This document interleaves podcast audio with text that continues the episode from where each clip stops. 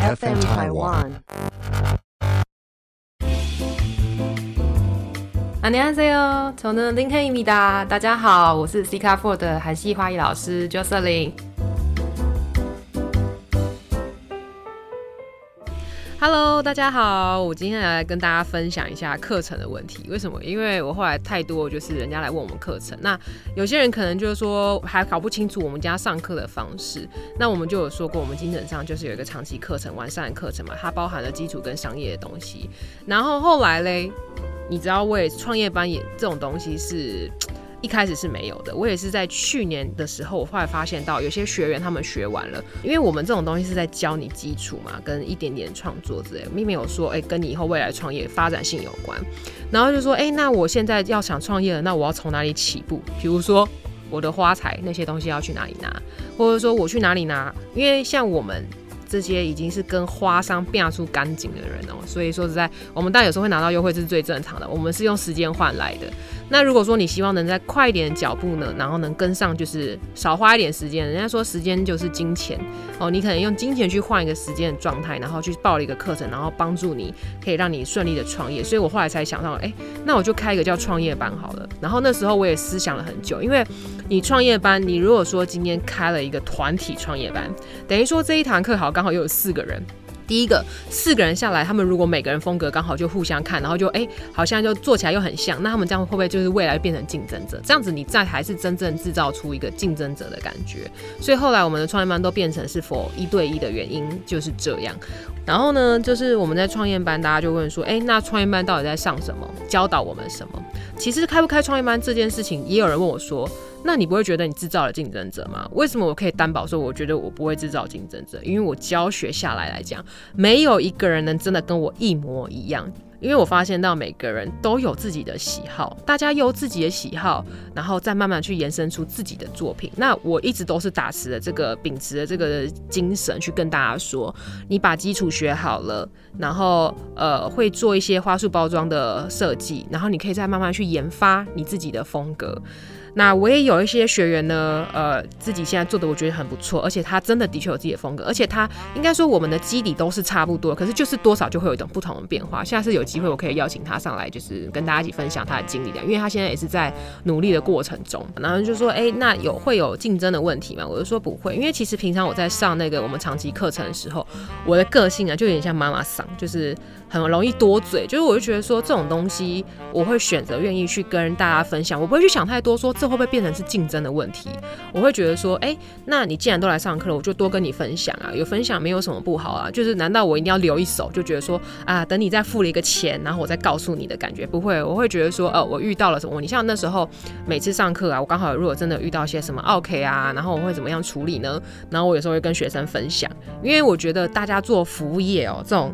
通常都一定会遇到，就是人之间相处的问题。比如说认知来讲，认知是一件非常难扛错的一个问题。因为有些人花里觉得说，哎，我觉得很漂亮啊，可是有些人会觉得说。嗯，我觉得还有哪里可以更好，那就表示为什么每个人的创业班可以做出自己的风格原因就是这样，因为大家自己的认知跟喜好其实就是不一样的。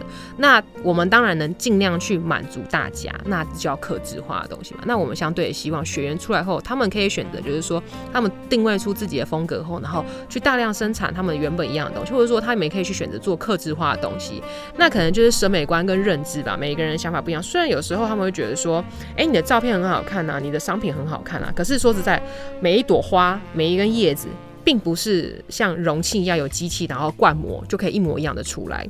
那我们要学着去控制它。那我们当然是这个 bug 问题就是会说，哎，跟客人先提前讲哦。讲到这个，我那天就有遇到一位客人，其实蛮这件事应该是我有史以来遇到一个最大最大的魔王吧。其实一个问题点就是这个问题点永远都出在于一个待定的问题。什么叫待定？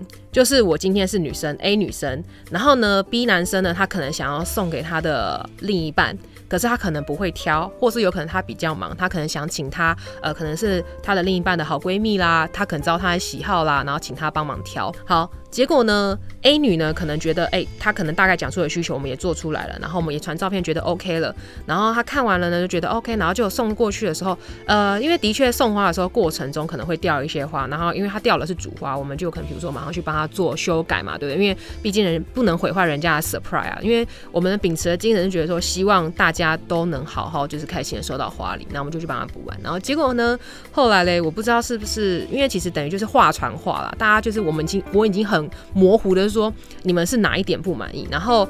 呃，因为我们那时候想说高级一点的话，我们用了一个奥斯汀的永生玫瑰。那奥斯汀玫瑰其实说实在，没有玩花的人，或是他比较没有懂花，可能就觉得一般的玫瑰花叫玫瑰花。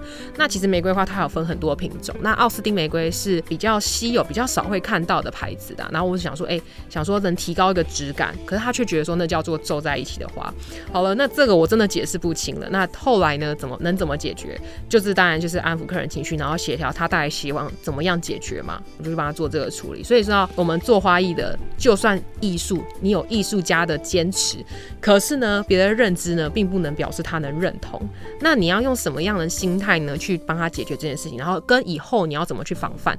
所以与人相处这个课题，我觉得是我们做服务业，只要你是服务人的人，这个行业都是必须要终身学习的一个课题。然后做花艺其实真的不是只学做花艺就好了，还有很多人事相处啊，你都要去做更改跟改变自己的心态。其实我。以前脾气真的也是很冲的，我也会想要去跟客人吵，我就说你既然不懂我的价值，那你干嘛还找我？可是你不能这样讲，因为客人可能觉得就是说他也不认识你，他可能是因为你的作品而欣赏你，你要怎么让他再去更了解你？就是后面你跟他的沟通方式哦。所以说我后面开始呢，的确这次遇到的客人，为什么说他是魔王级？因为他讲了超级多难听的话，他简直就是已经到侮辱人的程度。然后那时候其实我已经觉得会让人落泪的感觉了吧，因为觉得说，哎，我怎么做了一个花礼，赚不赚钱？这件事我已经不想管，可是我觉得说，我今天精心帮你设计了一个东西，可是我却得到这样子的回报。而且，如果说你今天是觉得我需要哪里修改，其实，在当初我们在设计的时候，我们拍照前就是你应该会要跟我讨论，而不是到后续收过去后，你你有可可能自己拿来拿去，然后可能有压损到，然后最后还找我们说。呃，什么是花的问题？就是遇到这种事情，有些明理的客人听得懂啦，不明理的客人听不懂。所以哦，在创业班开启的原因什么？我其实开这个原因是因为我当初自己都感同身受，到现在我也是。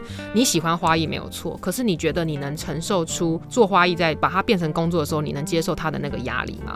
像比如说，大家可能觉得说，哎，你平常来上课的时候，你就是来跟老师学习做一个花礼，然后你就可以回家了嘛，对不对？你并不要对谁交代，你只要对自己交代就好。我今天有学习到。东西就好了，可是不是？如果说你今天要真的入进这个行业，因为其实大家心里都会怕怕，其实要踏出去这一步，其实我知道很多人都不敢。所以创业班这种东西，我们叫创业班，可是它并非真的所有人学习的是为了要真的去创业，而是有些人可能想要学习的方向是，他希望能自己能独立作业完成作业。什么叫独立完成作业？他可以自己从挑花、配花。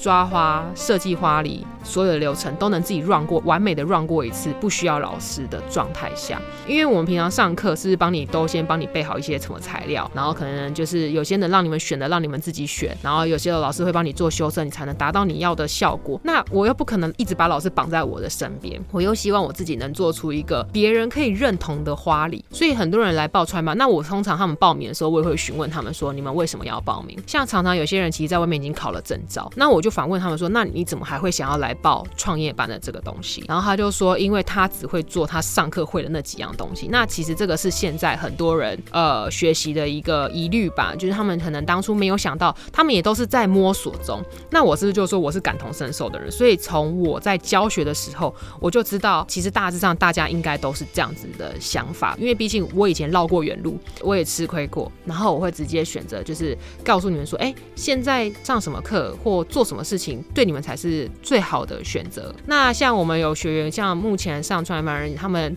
也有人就是为了只是希望自己能在家里插出很大的花，就比如说多大，比如说人家管理室那种一进去吧，就像比如说百货公司一进去那种大型的桌花，或者就是说大型的花束。像我们有遇过，就是还有人是要去美国开花店的，因为我其实以前就学德式嘛，然后就是国外的风格，大致上我自己有 run 过，然后其实都是比较大。那可是因为自己在台湾自己的。区域来讲，说我们做的作品都是略小的比较多，然后应该说上商品类都是略小比较多，比较难去做大烹的那种感觉。所以我就帮他，他的花艺就都很特别，他的东西都是大，都是大，大到他第一次觉得说他怀疑到自己说我自己有上过花艺课嘛？以前的花艺课怎么可以这么简单？就是他可能觉得一关一关发现要真的变比较难。那没办法，他得去承受的原因是因为国外的他们的风格基本上都是偏大型的东西比较多。那他就得去学大型东西。那像有时候鲜花跟干燥花大起来，都有它的抓的困难。比如说鲜花就会因为朵数越多嘛，那它吃水的量越多，就等于你就想想看你扛了多重的水在你的手上。那干燥花呢？我虽然今天它比较轻，可是也有一个问题，就是它好多，它不受控的地方就是它太细了。有些人可能在指尖的地方比较没有那么大的力气。其实到创业班后面呢，我们已经在做修正学员的呃习惯，他们会养成就是自己有一些坏习惯，可是他们一直造就可能让自己呃，比如说身体啦不舒服，比如说有些人可能有因为抓花抓到肌腱炎都有。为什么？因为他用错力气了。当你用错力气的时候，你花艺师手是最重要的一个工具。那你居然让你的工具，你的吃饭的工具就这样受伤了，那以后就会一直有旧伤，因为你一直做下去以后都会对身体不好。就像人家在外面炒饭嘛，一直炒一炒一炒，是不是后面其实他们的手啊，常常都会贴什么肌肉酸痛片啊等之类的。其实我自己当初想要开始开创这个行业的时候，其实我。也很犹豫的原因什么？因为我后来发现，真的不是我想象的这么好做。我的坚持的点是什么？因为我一直有一个出现一些很多问题，我想要去把它探索，然后去解决。我也想说，哎，去跟老老师学习啊，跟老师学习的确可以去学一些那些花礼的制作。可是，在细节跟处理东西，没有人教你，耶，没有人教你怎么去做处理。相对的，你可能就是要用累积经验累积起来。那如果说你上了创业班，可能先觉得说，哎，来试试看自己真的是否适合这个行业，跟这个行业真的最后，呃，在你看不到要做的工作，你做了后，你能不能去承受？跟你有没有喜好？跟你把你喜欢的东西能变成工作是一回事。因为有些人上了创业班，后来发现到他觉得花艺这个东西哦，已经是他人生中唯一可以疗愈他的东西。我把它再变成工作，他发现到他心态就会不平他觉得说他的工作还能只是，比如说像一般的上班族跟工作，金融业的都好。当他压力大的时候，他需要有一个东西出发点，就是去舒压嘛。然后他发现花艺才是真的能让他舒压的东西。那我说没关系啊，那因为你也不可能一直来缴费上课嘛。你既然都学会了，然后其实我从还会也会跟课学生说，你不是学过了吗？你怎么又再来报名一样的课程？像比如说我们之前开花束课程，他又想要来报名，可是我就问他，他就说没有啊，因为我觉得上课的感觉跟自己做的感觉还是有点不一样，因为他觉得是。上课的时候是大家一起来学习。他说，即使他知道他会了，他想要跟大家一起去做的感觉。自己的话，他可能第一个他会 confuse 到很多问题，就是说我今天要怎么配花。对于配花这件事，他来说并不是一个疗愈的事情，他可能是希望人家帮他先弄好，他只要去选择去创作就好了，懂吗？就是讲直白一点，就是有点偷懒啦。所以说他上了创业班的意义是希望让自己变疗愈。他只是说，哎，有些很多课程是不开放的嘛。可是我们创业班就是品相基本。上能做得完的，我们都会开放让你去报。比如说，有人想要上后车厢的花啦，然后有人想要上拱门啦。可是因为当然不可能两个小时就完成，可能说我们限定有十堂课程嘛，那他可能就是一个作品可能会花掉两三堂课程，然后让他去把一个作品做完，他也觉得很开心。因为其实也开创业班原因是因为我们现在韩国游学团出不了团，因为大家现在都不能出国，不然其实那些商业性的东西有有些人会想要也去韩国做进修，因为他们觉得。说想要去看韩国的花啊，他们都怎么样？然后他们也一定要亲眼感受到韩国的花多耐一点。因为我那时候一直跟他们强调说，其实韩国就算就是天气夏天的时候，我花也没有像台湾就是这么快就跟人掉下去了，就是还耐的受程度还蛮高的。因为那时候我记得我去上课的时候是偏夏天的时候，然后那时候我下面基本上都还没吃水哦，因为我接着下来就是去上那个我的那个蜡烛课程，没有包水，然后我就让他这样子拎着拎着拎着走。因为那时候我有把它拆掉，我一直要。要呃重复练习，所以我跟大家也不一样。我想说没关系啊，反正这个鲜花我也带不回去了，我就想要让自己在练习。因为我的进度本来我自己的我自己去游学的定义本来就跟人家不一样。有些人可能只是为了好玩，有人只是觉得哎，他把它当成旅游的一个景点的感觉。然后我是为了真的是花了这个钱，我一定得去把它做好，所以我就觉得不想要浪费，我就只把它练习练习。然后所以我下面花是没有吃水的。结果呢，我到了隔天哦，因为我到回回饭店休息后的隔天，我一样还是。是，那些玫瑰居然都还好好的。可是当然有一点暖暖的啦，赶快就让它去吃水。就我觉得说，在台湾可能你拿出去不到 两三个小时，尤其像现在天气这么热，大概就不行了。所以我们现在有时候那个气候因素吧，然后还有就是配送的关系，我们通常送鲜花都非常的小心翼翼。那最好的是都还是希望，如果说花这种东西不是像你做网拍一样。叫他拉那个叫他店到店就可以直接配送了，都一定有危风险在。他只要一刷一碰，可能就花会掉啦。所以有时候就是这里都是在创业班后面会再跟各位讲更细。那我前面那些提示呢，可能都是在就是年课班的时候跟大家警示一下啊，就是多嘴啦，就是想要讲一下，不然平常大眼瞪小眼看着你那边做东西，然后我不跟你聊天，那也很奇怪。就是大家其实基本上都会去分享。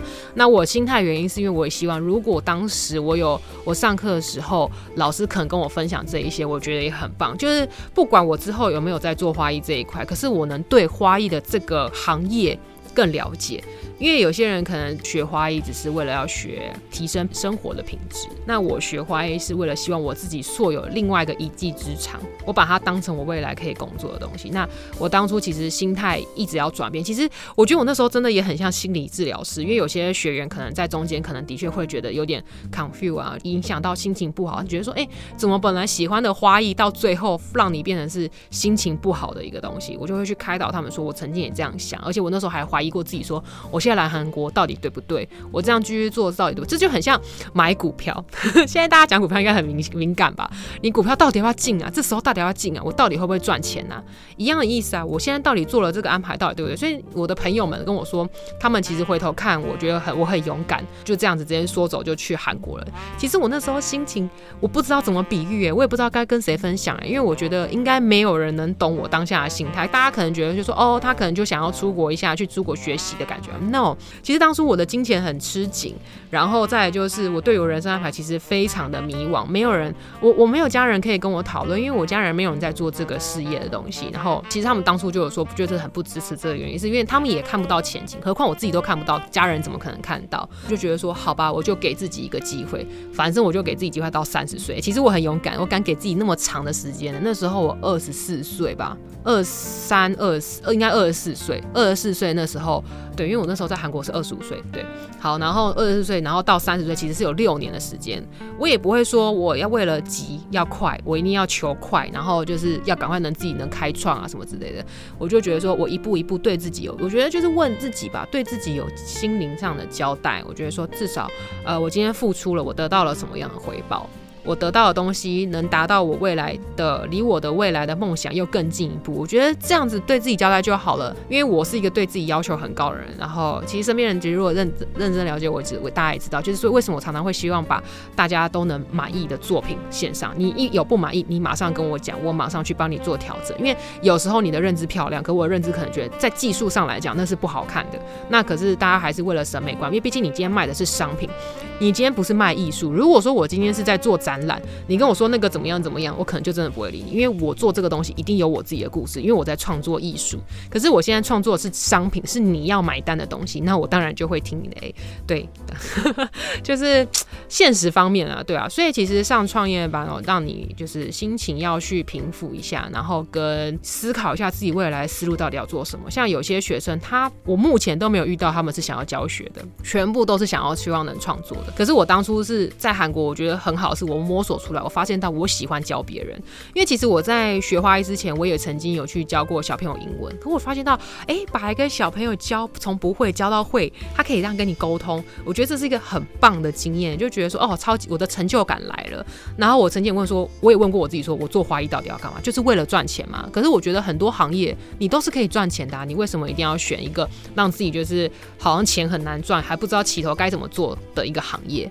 能理解吗？哦，所以其实在这个步骤，你都可以慢慢去让自己了理清。那外面的学员呢，他们可能比如说他们上了一个些证证照班，因为证照班的东西他们都不是非商业的，都是非商业，都比较像是技术型的课程。那他们可能想要转型变成商业型的东西，他们希望有一个呃转接，就是有人可以教他。那我就会说，其实我当初的创业班，我自己的创业班是什么？就是去韩国进修，我花了大概快，我那时候就快了花了一百万吧。可是我们帮你们缩减了，大概就是帮你们缩减在一个短时间内跟比较少的费用，然后让你们去做学习。那这都是用我自己的心态跟想法，因为我很喜欢替人家着想，你知道吗？就是鸡婆八婆，你可以这样形容没关系。然后去帮大家设立出一个角色，然后觉得哎，大家可能会需要什么，所以我才去开创这个作品。所以有人说。老师，那你这样不怕你创业班出来学员就是到时候变成竞争对手吗？我就觉得说 不会耶。就举例我之前那个助理好了，他的东西。一样哦，也是小清新风，很漂亮，而且连我都喜欢哦。可是就光讲一个周花好了，我们光一个周花方向性就不同。因为我平常是要上课的人，然后因为只是现在刚好没有上课，我自己可能也需要花，所以我想说，哎，那我就开一些周花，就很像大家在团购的感觉啦。那只是今天我还帮你处理好花材，然后你回家只要摆的漂漂亮亮就好了。他没有，他会否就是说，哎，他会做一些小花瓶啊，然后漂亮的花，他去找一些漂亮花瓶，让你们变成是，哎，周花里面就已经有花瓶一套的感觉啊。那我们的方向性是不是就已经不同了？就是呃，我是比较实际一点的，然后他是比较小清新风格、生活仪式感的，懂吗？因为我通常会订周花的人啊，在我们家真的也是一个，我也不知道这是风向嘛。大家基本上都是会花艺的，一般就是我们学员也很多，因为刚好花也便宜嘛。那时候当然初衷就是为了让希望花农不要把花丢掉了，就宁愿让他把花就是开放到最漂亮的时候再让它逝去，这是我的期许啊。那能帮一点忙就帮你忙。他们可能如果有些人可能是为了希望生计能缓过。来也是一个方法。一个老师出来教的学生会一模一样吗？No，我学了那么多个老师，我有像谁吗？也没有啊。我也是做出自己的东西来哦。所以今天照理来说啦，常常也会来报名的学员，我也不会说说，哎，好像钱来了，钱来了我就收。我会反问你说，你未来你对于你学花艺是想要为了未来是什么嘛？你的期许是什么嘛？那有些人跟我说，哎，我就只是想要先学习看看，因为。没有人一开始就认定说我永远就会做这件事情，就像我自己现在是，我也说我现在做花艺没错啊，我也没有说我未来一定都一直在做花艺啊，我以后有可能对别的事情有兴趣。其实我自己虽然离开金融业，可是我对金融的事情我还是很有兴趣啊，我也有可能会回去。对吧？所以其实大家都先从自己的兴趣开始慢慢培养，然后培养出你的能变成你的吃饭的工具，那当然是最好啦。其实说实在的，我觉得大家一开始对自己也就不要太要求，就是哎，我今天学花艺就是为了要创业。No，不要太有这个样，因为你这样学习其实非常的有压力。那这样子并不是快乐的学习。我觉得学习东西真的要快乐，你才会发自内心一直想要去努力去努力。那如果说你今天是有压力的学习，好像今天有人一直拿个锤子在后面逼着你说，你现在把不不不不赶快跟我全部写完，就这种小学生，然后妈妈在后面啊。然后一直叫你，这字很丑，把你擦掉那种感觉，那种那种学习，其实你都会不开心的。我们美的东西当然要配上美的心情啊，对不对？好啊，那我今天大致上先这样分享给大家，然后让大家认识。那这个东西呢，也告诉大家，就是说你学习方向先以你自己喜欢的风格为主最好。OK，那就是如果你今天还有其他就是更细节的问题想要询问我的话，欢迎在下面留言，我们我都会，其实我都会来上面看有没有人来跟我讲话了。我不会就是说哦，我都只看我们的官方 line 啊，或是小盒子之类的。麻烦在 Parkcase 之间也可以询问问题，然后真的我会来看。那有问题就是尽量问吧，哈。那我们今天就到这喽，阿妞，拜拜。